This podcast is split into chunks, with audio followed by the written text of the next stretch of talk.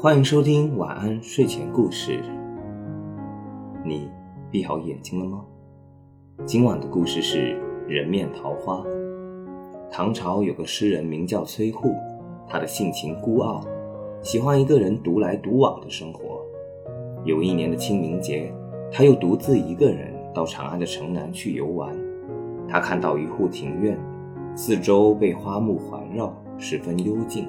崔护被这美丽的景色吸引，于是他饶有兴趣地前去探望。他借口讨水喝，去敲门，门开了，一个清纯美丽的姑娘出来了。啊，相公，呵呵，一见面就叫人家相公。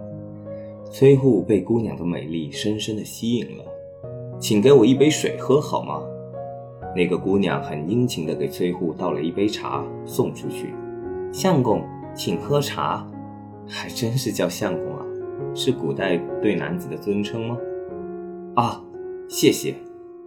崔护一边喝一边目不转睛地看着那个姑娘，而姑娘也在桃花树下，也用一双含情脉脉的眼睛望着崔护。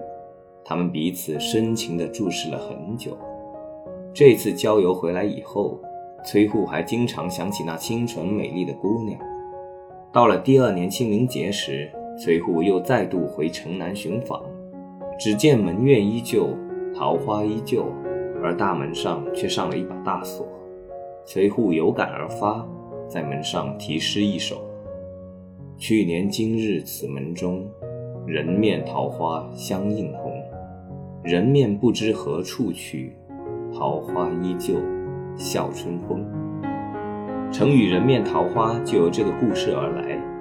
用以形容男子怀念一见钟情的姑娘后又不能再度相见，以及由此引起的惆怅心情。今晚的故事就讲到这里，我是大吉，一个普通话说的还不错的广东人。晚安，好梦。